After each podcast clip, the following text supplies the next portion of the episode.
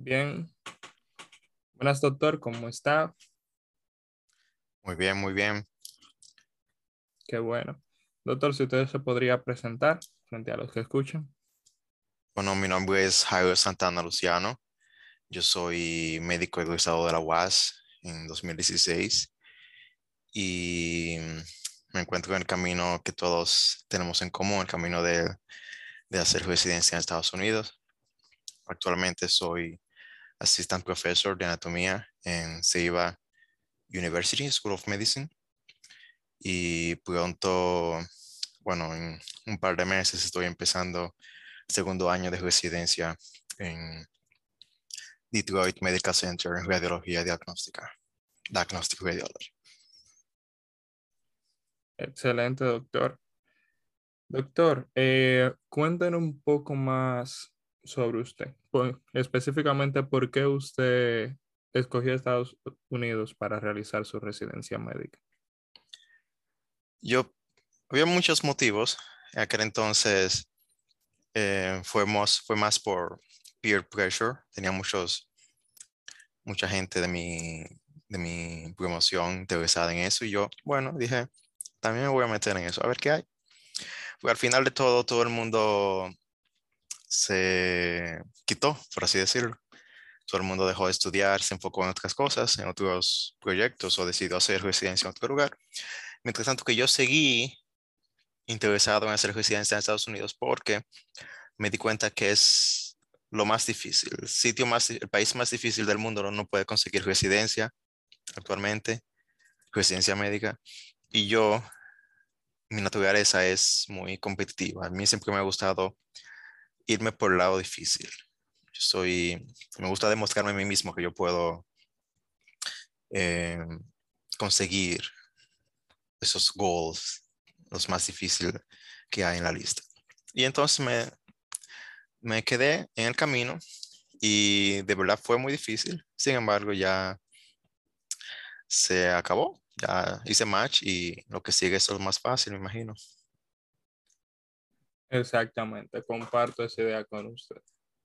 Entonces, doctor, ¿cuándo usted inició todo el proceso? O sea, comenzando con el Step One, ¿cuándo y cómo lo inició?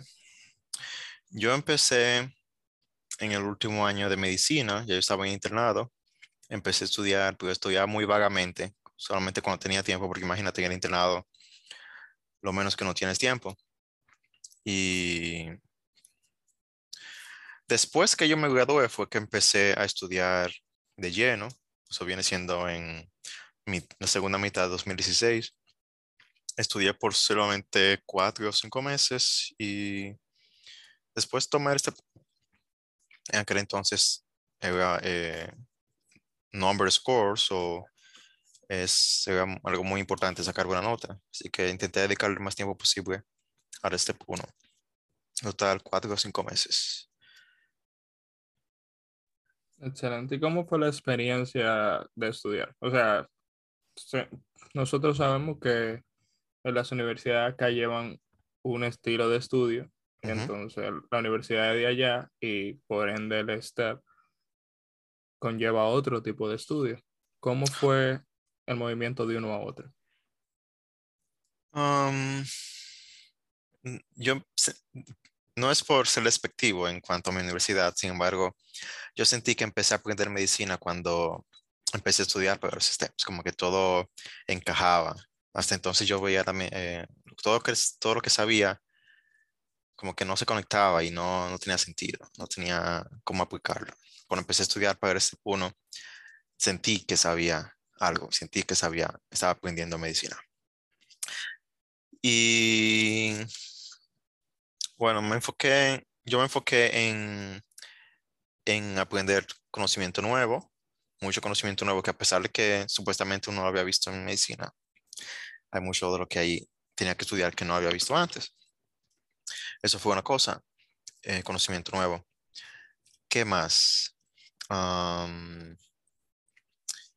yo no tenía solamente tenía unos meses de experiencia en Estados Unidos haciendo una, una de mis rotaciones en los que conocí a médicos dominicanos que ya estaban en residencia. Y esos médicos me servían de guía.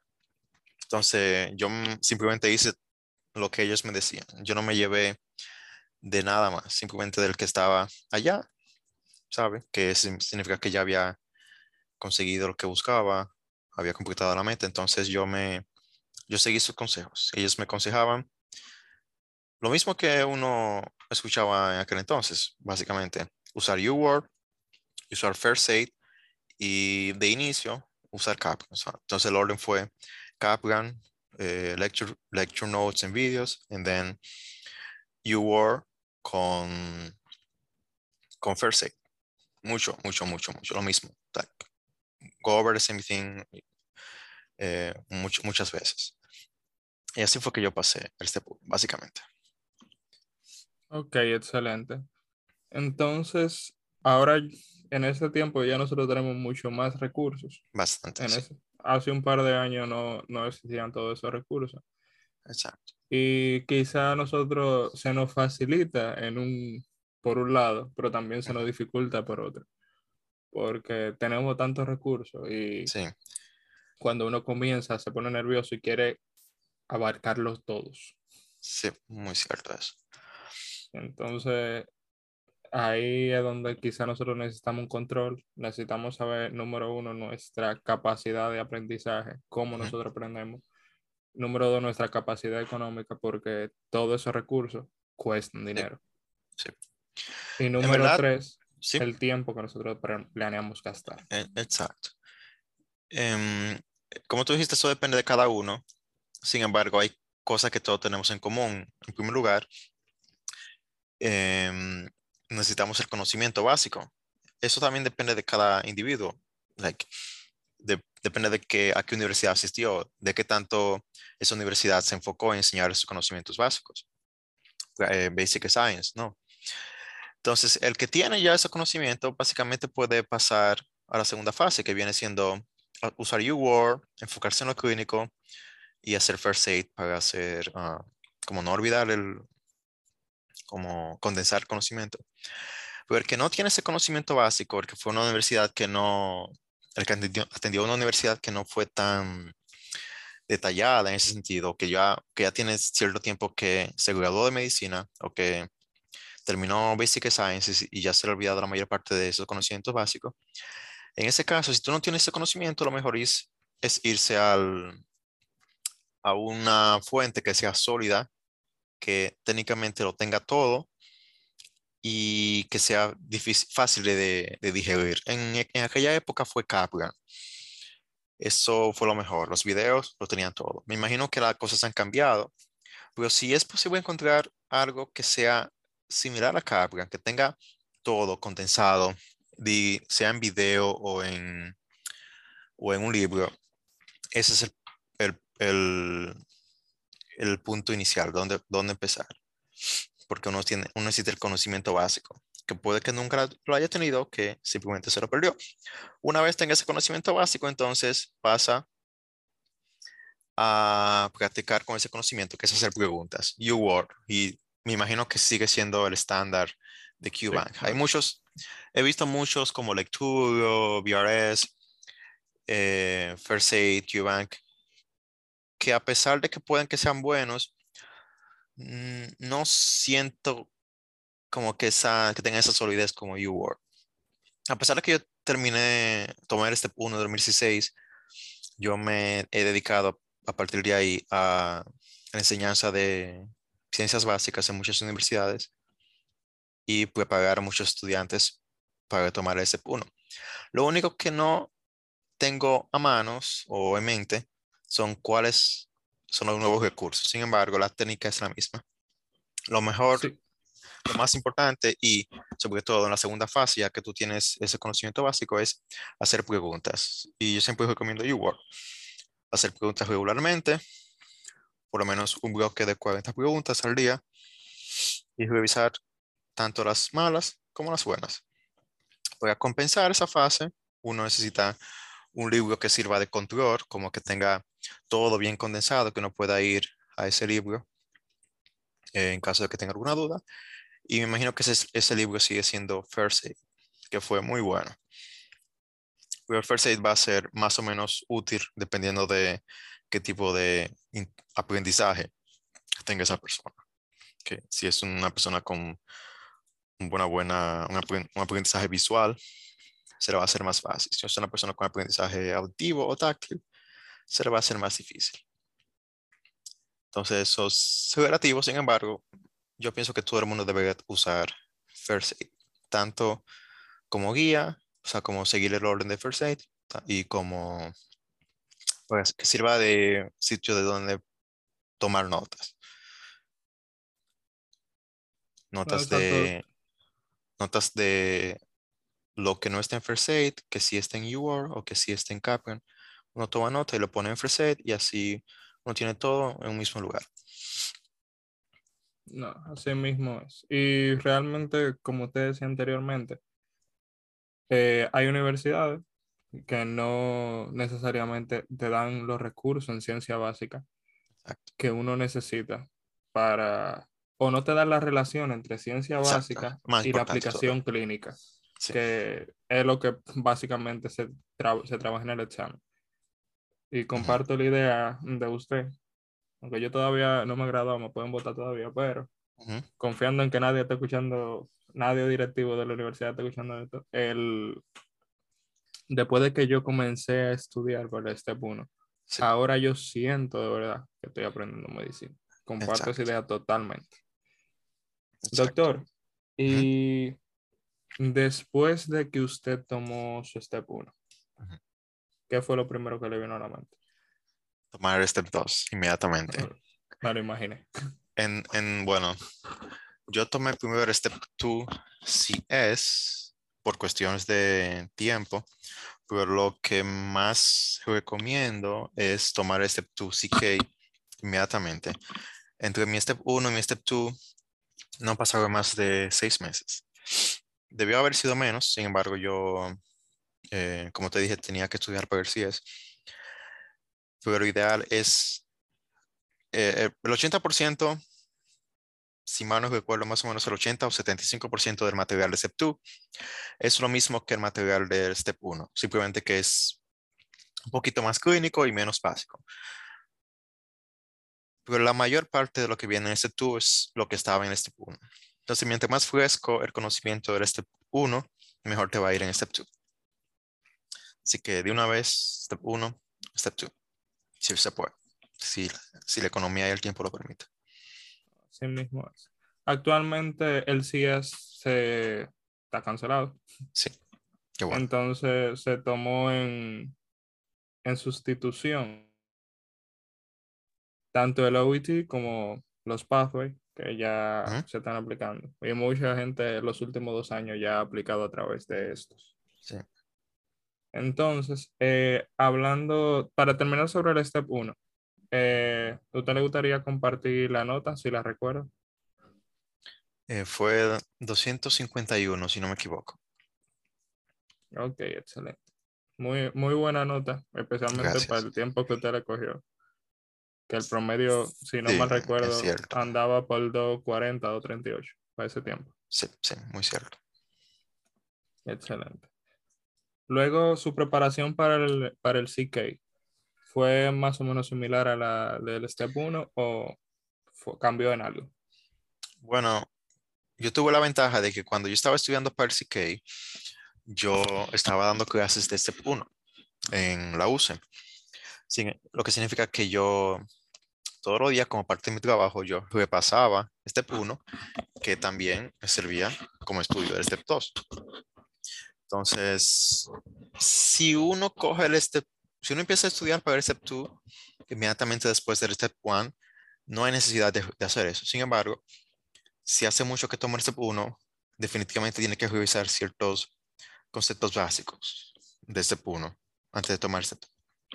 Lo, lo más importante es lo que está en el, eh, en el eh, first aid del step 1. Después de que tenga eso, todo lo que sigue es eh, acoplar o añadir más conocimiento clínico a esa base de conocimiento básico que uno tiene. Yo utilicé el, yo utilicé Master the Boards, si no me equivoco, No, yo utilicé Kaplan. Bueno, la verdad, no me acuerdo. Yo me acuerdo que utilicé de Kaplan, utilicé em, estadísticas y eh, bioestadísticas y ética. Eso utilicé de Kaplan. Porque o sea, el, el, porcentaje de preguntas de bioestadística y ética que vienen en Step 2, en Step 2 es mucho mayor que Step 1 y uno necesita conocimiento que nunca lo obtuvo estudiando para Step 1. Mm. bien, todo lo demás de ciencia básica, asociado a ciencia básica, cardiología, física, todo eso, no hace falta leer tanto o ver tantos videos como en el Step 1, porque ya eso uno entiende. Lo que hace falta es eh, manejo clínico aprender cómo se manejan. Yo te estoy hablando de un examen que yo tomé hace, ¿cuánto? Cuatro no, años. Sí, no se, preocupe, no se preocupe. y, o sea, yo he, yo he seguido dando clases de Step 1, pero no de Step 2, así que muchas cosas que se me han olvidado. Pero si, mal no me, si, mal no, si no me equivoco, Step 2 lo que me ayudó fue dar clases de, de Step 1 y revisar eh, esas guías de eh, Clinical Management de... ¿De dónde? Creo que fue Master the Boards. O había un libro que muy, era muy similar a Master the Boards. De este que no me acuerdo cómo se llamaba. ¿Tú te acuerdas? ¿Tú sabes? no. Eh, no. realmente sobre el método de estudio del Step 2, yo cuando termine el Step 1, ahí ya después me preocupo por el Step 2, porque de verdad que ahora uno no, además de que no, no, no, lo dije hace un rato, eh, el formato del Step 1 cambió un poco. Y entonces ahora la, de, la, la desviación en puntaje es mucho más alta. Con relación a los NVMe, ahora mismo hay un, hay un margen de más o menos 18 puntos entre la puntuación inclusive de los últimos envíos. Y mm, okay. Eso no tiene un poco nervioso a todos los que lo vamos a tomar, pero no importa. Al fin y al cabo, en el Step 2 yo utilicé la misma técnica que en el Step 1. Em, después de que yo adquirí el conocimiento de Clinical Management, como te dije, creo que fue de ese Master of Boards o de otro libro, me enfoqué en, hacer U-Word todos los días, un bloque, revisar las preguntas buenas y malas, y todo lo que, todo lo que era nuevo, anotarlo en, una fuente sólida que era única, en mi caso First Aid, Step 2. Y eh, seguí haciendo eso por lo menos dos meses. Hacer, em, ¿cómo se dice esto? Ensayos, mock exams, que consistían de por lo menos cuatro o seis bloques de U-Word seguidos, por lo menos dos veces antes del examen, tomar por lo menos un NVMe o un USMLE, eh, no USMLE, uh, U-Word Self-Assessment antes del examen y básicamente eso es. A ver, este okay. case. La misma fórmula, eh, con un poco de, de ayuda en función de cuáles son tus debilidades. En mi caso, ética y bioestadística. Así que eso fue lo único que yo literalmente estudié. Todo lo demás fue simplemente review y, y um, U-Word questions. Excelente, doctor. Y al, la forma ser la misma, ¿Cómo fueron los resultados? ¿Fueron igual de mejor, mejor. mejores? Sí, saqué un 256. 256. Ah, y me estoy acordando de que también yo leí el, cap, el Kaplan de Pediatrics, Behavioral Science y OBGYN. esos no están bien. Hay mucho, muchas cosas nuevas que uno no, por lo menos yo no, no conocía en ese momento que tenía que revisar. Y eso me enfoqué en eso. Solamente esos libros. Pero después todo lo demás fue como dije, U-Word y First Aid y Master of Wars. Excelente, doctor. Entonces usted tomó su, ese, su stepos más o menos en qué fecha? En 2017. Ok, luego de esto, luego que te terminó su Step 2, que lo pasó con tan buena nota, ¿qué pasó después? ¿Qué vino El sí que, el CS. El CS. Me llegó la nota del CS, no lo pasé. Y como tú sabes, el CS, por lo menos en aquel entonces, cuando existía, costaba 1500 y algo de dólares, Sí, correcto. más el viaje, más la estadía, más todo Así eso. es. El, el costo se iba por lo menos hasta casi 3 mil dólares, sin mentirte. Sí. Lo que significa que tenía que tomarlo de nuevo. Y en aquel entonces, imagínate ganando en pesos, conseguir 3 mil dólares de la nada. No, eso era, era- e- era fue- difícil. Sí. Entonces, eh, seguí, cuando eso seguí dando clases, trabajando en lo que podía, eh, trabajando en- la OIM, enseñando anatomía y neuroscience, y en la UCE, enseñando review de USMLE. Eh, empecé a trabajar en CDMAT, en Gamma Knife, fui, entre comillas, pasante. Mi principal función, función fue hacer research allá con Dr. Herwin Spector y Peter Stotter. Entonces, yo pasé un año estudiando, I mean, haciendo research con ellos y trabajando, dando clases, hasta que me llegó una oferta de trabajo en Antigua, en una universidad de medicina, una escuela de medicina antigua. Y me mudé a Antigua en eso 2019 en como 2000, de mitad de 2018 o al inicio de 2019 estuve en eso. Entonces, de 2019 eh, pude coger el examen porque finalmente tenía un sueldo, tú sabes, que iba acorde, que iba acorde a las necesidades. Exacto. Entonces, en lo que trabajaba en, en esa escuela de medicina que se, llamaba, se llama Metropolitan University de Antigua, yo tomé el Step 2 CS, lo pasé, inmediatamente tomé el Step 3, lo pasé, y llegó el momento de aplicar. Yo apliqué en 2019 eh, y maché, ese- o sea, la- el año siguiente maché, 2020, 2020 en SUNY Downstate para hacer mi eh, preliminary en medicina interna. Ok, doctor. Vámonos un, un poquito al paso ahora Ajá. para primero vamos a hablar del proceso de la aplicación. Eh, ¿cómo Oh, se sí, fue su sí, sí. proceso de aplicación? ¿Cu- ¿Cuándo te Ah, comenzó a entregar los papeles? ¿Cómo fue todo el proceso? hay muchas cosas de las que yo no me acuerdo.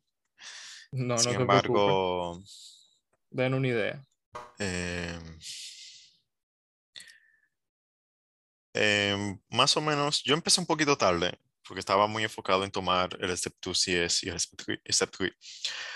Pero yo empecé como a eso de mitad, mayo, más o menos mayo 2019. Em, no me acuerdo todo lo que hice, sin embargo, sé que lo más difícil fue personal statement, ¿verdad? Y conseguir las cartas de recomendación, ponerse en contacto con todos esos doctores que yo había estado con ellos en, en US, esperar que suban las cartas, algunos de ellos yo tenía que hacer la carta, ¿sabes? Es una práctica bien, común. Sí.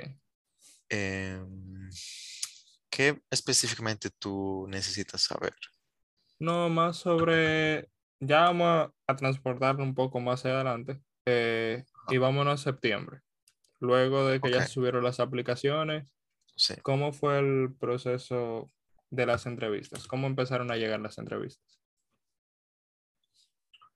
Um, la yo, he aplicado dos veces, ¿verdad?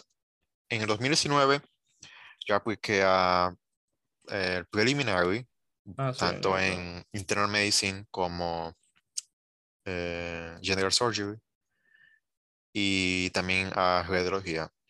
Solamente tuve entrevistas de internal medicine y de general surgery de un año y tuve un total de 10 entrevistas. Em, mi, la aplicación fue en septiembre. Mi, primer- mi primera entrevista llegó mediados o finales de octubre. Solamente me llegó una en octubre. Las demás llegaban noviembre. Porque al ser IMG, tienden a llegar un poquito más tarde. Pero al final fue una cantidad decente de entrevistas. Sí.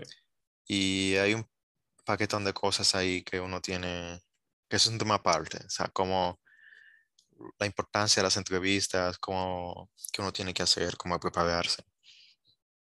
Sí, qué eso tan- nosotros conocemos que un tema realmente que, que da para. Esa fue la parte más difícil, en verdad.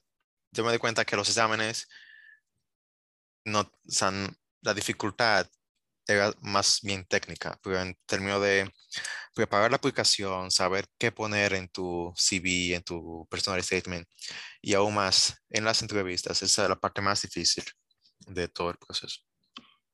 Así mismo es. Doctor, usted nos decía, eh, nos hablaba sobre el proceso de aplicación específicamente. Usted ya sabía que quería ir a, a radiología, radiología Sí. diagnóstica. Sí. ¿Por qué definitivamente. radiología diagnóstica? Antes de ir un poquito más profundo. Bueno, como te dije, en el 2017 o 2010 y- inicio del 2019, bueno, fue más 2018-2019, yo trabajaba en Gamma Knife, en el departamento de radiocirugía de Sedimat. Y cuando yo estaba ahí, cuando yo llegué, yo tenía la intención de hacer algo distinto, ¿verdad?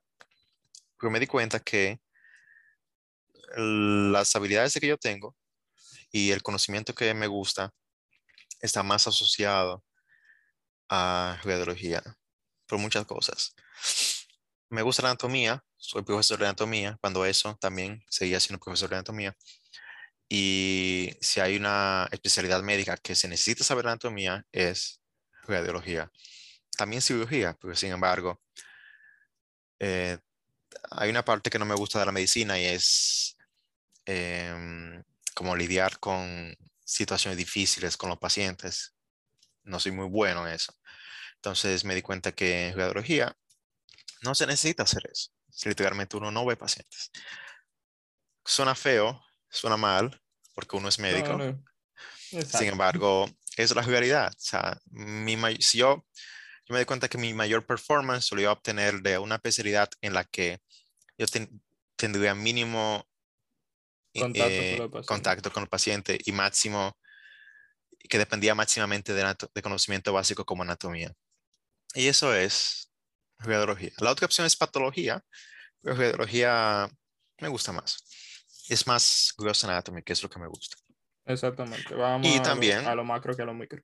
Exacto, y también em, se necesita mucho de conocimiento acerca de tecnología y física, que son otras cosas que me gustan, así que dije, ¿por qué no? Radiología suena bien. Qué bueno. Doctor, ¿y el proceso de aplicación para radiología? Usted me mencionó que además de usted aplicar radiología, aplicó a medicina interna y a cirugía general. ¿Cómo es el proceso de aplicar allá a radiología?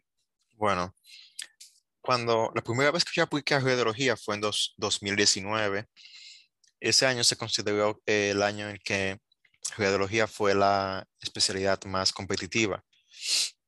Y por esa razón, además de que tenía ciertos red flags en mi application, por esa razón no obtuve eh, entrevistas en radiología. Entonces lo que hice fue que inmediatamente empecé mi preliminary en SUNY Downstate. Eh, me enfoqué en hacer, conexiones y conseguir todo lo que iba a necesitar para poder aplicar radiología de nuevo en ese año que fue 2020. Entonces, eh, tuve mejores cartas de recomendaciones. em, conocí radiólogos, conocí, hice rotaciones en radiología mientras hacía mi año de internal medicine, ¿sabe? Durante los electives. Em, y obviamente obtuve consejos de más personas acerca de cómo mejorar mi application, tanto mi CV como mi personal statement. Entonces, ya el score, lo que estaba, estaba, no se podía cambiar, así que lo que cambié fue las demás cosas. Application, letter of recommendation y agregué unas cuantas rotaciones a, a mi CV, lo que fue que me, que me ayudó. No tuve muchas eh, eh, entrevistas de radiología porque seguía siendo bien competitiva por el hecho de, de que Interventional Radiology está bien asociado a Diagnostic Radiology. Sí. No tuve muchas entrevistas, pero las que tuve fue, tuve buena, buen feedback. Y de todas ellas, maché en una de ellas que fue Detroit Medical Center, que pertenece a Wayne State University. Y obviamente tenía más, tenía, creo que fue lo que más me ayudó, fue que eh, tenía, ya estaba viviendo en Estados Unidos, ya yo trabajaba como physician en Estados Unidos, como residente, no como physician, como residente en Estados Unidos. Tenía más conexiones, estaba más familiarizado con la cultura, de modo que cuando en las entrevistas me sentía menos, em, menos ansioso. Exacto, menos intimidado. Una de las cosas, yo tuve entrevistas en muy, buenos sitios y yo me di cuenta al final que, la, que una de las cosas en las que yo más fallé fue, fue en la entrevista. Tanto eh, en la entrevista per se como en todo lo asociado a la entrevista, que es una multitud de cosas, cómo tú interactúas con los attendings, con los residents, con el staff, cómo tú te comunicas con ellos. Yo me di cuenta que mi primera mi primer cycle no me fue tan bien por eso, porque me sentía muy ansioso y, e intimidado. Imagínate tú en otro país, solo que en un país con el que no has vivido tanto. Eso influencia mucho. Entonces ya la, la segunda vez que apliqué, eso fue lo que me ayudó a tener mejor estatus. Me, me puso más alto en la, en el rank order list de esos hospitales y finalmente marché en el 2021. Ok, excelente, doctor. Entonces, cuéntanos un poco sobre ahora, cómo, cómo fue su primer año de residencia que casi acaba y cómo se proyecta usted ya más adelante. Bueno, mi primer año de residencia acabó en, el, en junio de 2021. Como radiología, especialmente los advanced programs de radiología, que son la mayor parte, ellos empiezan dos años, bueno, dos años después que tú aplicas, que significa un año después que tú haces match. Significa que el año pasado que hice match en radiología, terminé internal medicine, pero el año de radiología no empieza sino hasta este año. Por eso es que desde el año pasado hasta que empiece mi PGY2 en radiología, yo voy a estar trabajando en, en lo que yo, lo, lo, único que sé hacer hasta el momento, que es dar clases, enseñar anatomía. Lo que, es, lo que he hecho hasta el momento, desde que me gradué, eso lo sigo haciendo hasta hoy. Tanto como para aprender, reforzar mi CV y ganar experiencia. Y también como un, un pequeño, eh, ¿cómo se dice? Break entre tanto estudiar y trabajar. La vida en una de esas islas no es muy mala, ¿verdad? En cuanto, en cuanto a lifestyle. Sí. Lo bueno es que usted escogió una, una especialidad que tiene muy buen estilo de vida al final También. de ella. También. Entonces, para llegar a ella, para llegar a ella hace falta morder el hueso, como dicen. Sí, eso. Yo no sé. No sé si usted ha escuchado que hay, hay cuatro especialidades que son las que, bueno, cinco, pero cuatro, que son la, la del road, que son radiología, oftalmología, eh, anestesia y dermatología. Que según se dice son las cuatro especialidades que mejor estilo de vida tienen. Ah, sí, eso es cierto. Y que por ende son las que por cierto tiempo se, dificulta la entrada. Sí. Bien, doctor. Entonces, pasado después, eh, radiología diagnóstica, ¿qué tiempo dura lo programa avanzado? Avanzado un total de cuatro años. Ok, ya luego de pasado estos cuatro años, ¿cuál sería su plan? em, hacer un fellowship en Neuroradiology, por lo menos de uno o dos años, de un año o dos años, dependiendo del hospital. Y si lo hago de un año, entonces hacer un, un séptimo año en Interventional Neuroradiology, dependiendo de qué tanto me guste o no. Muy interesantes, realmente. Bueno, doctor, eh, realmente nos ha gustado bastante su exposición y su trayecto. Eh, siento, que, siento que dejé algunos gaps.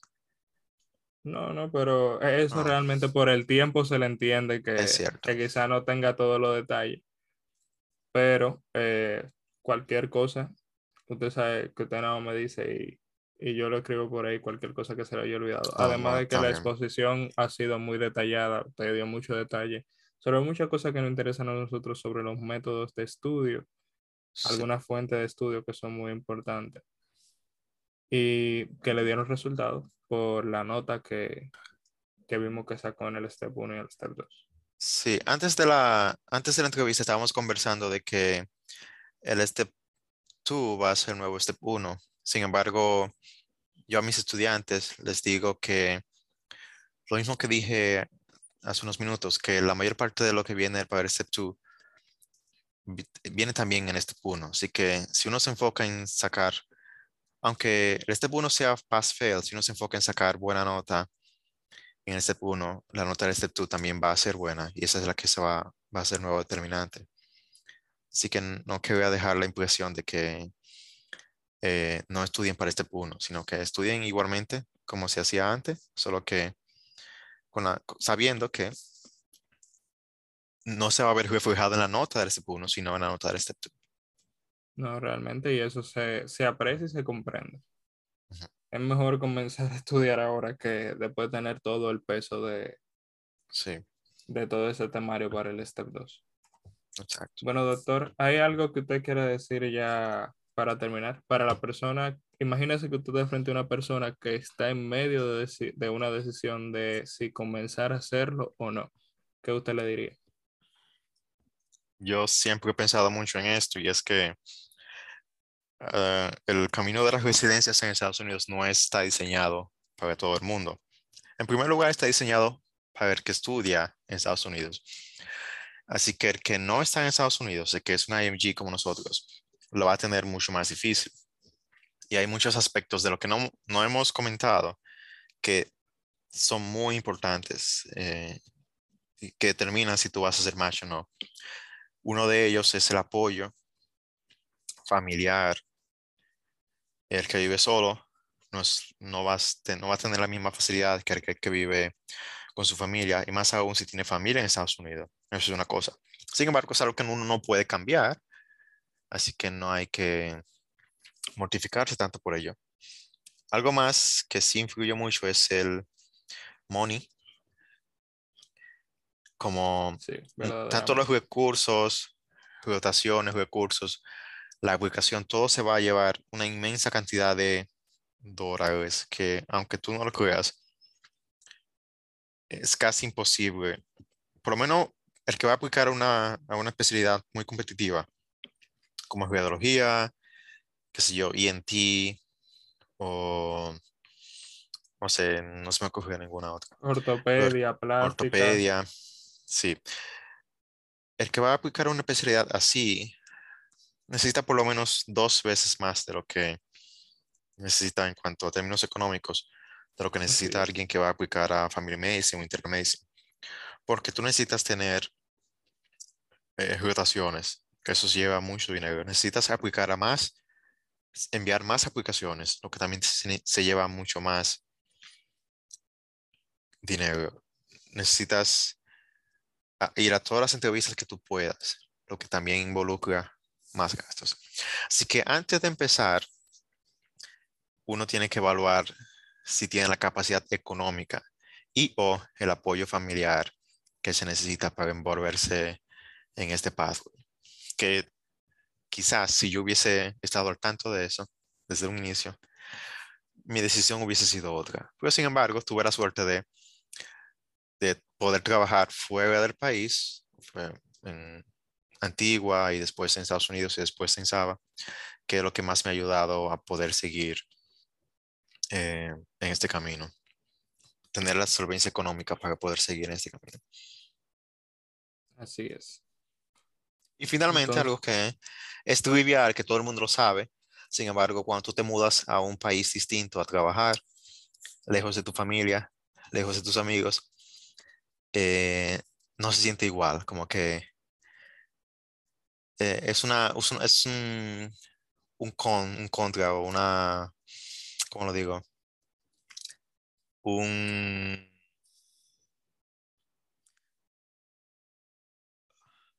Como algo que no conviene. No, no se me olvidó cómo, cómo se dice. Pues es mm. totalmente un, inconveniente. Un inconveniente, sí. Que todo el mundo está al tanto, pero tú no lo sientes hasta que empiezas a hacer residencia. Que tú estás técnicamente solo. Obviamente es, depende de tu capacidad de hacer amigos y de, tu, de qué tanta familia tú tienes en Estados Unidos. Pero tienen, puede tener un gran impacto en, en la salud mental y física de una persona. Eso es algo que tú tienes que tomar en cuenta. Aquellos que dependen mucho de su familia y que su familia no está en Estados Unidos y que no tiene amigos en Estados Unidos y que se le hace difícil hacer amigos. Es un, un eh, una desventaja que tiene que sopesar antes de empezar a estudiar para esos exámenes.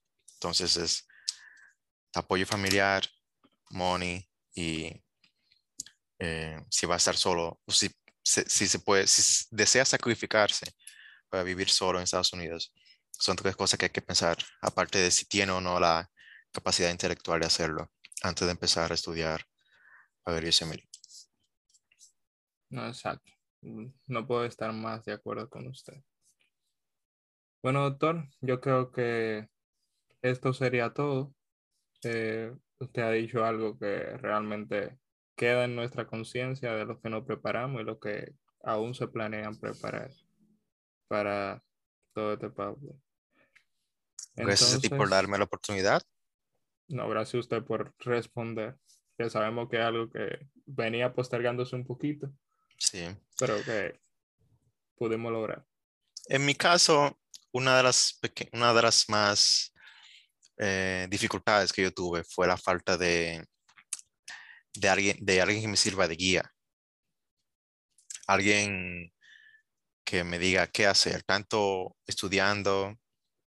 Bueno, yo tenía gente, pero no, no tenía, no tenía alguien como que estaba, como que me sirva de mentor y que tenga experiencia en cómo aplicar a una especialidad competitiva como geología. Entonces, en mi caso, eso fue una de las más, eh, mis peores dificultades. Así que yo eh, me puedo ofrecer, aquellos que están interesados en aplicar a geología o algo similar, me puedo ofrecer como mentor, si así lo deseo, porque sé que es muy difícil lanzarse al mar sin saber nadar, como dicen. No, y verdaderamente se aprecia eso. Y gracias a, bueno, últimamente las redes sociales ayudan mucho. De personas que comparten sus experiencias. Y, y ya sea así como lo estamos haciendo nosotros en formato podcast o inclusive por video de YouTube, la persona número uno le dan aliento y número dos nos indican cómo hacer las cosas. Porque puede ser que, como usted mencionaba, a usted se le dificulta, se dificulta un poquito más eh, porque quizá no tener esa guía. Quizá por, por no tener a nadie eh, cercano que haya aplicado a una especialidad tan competitiva como esa. Exacto.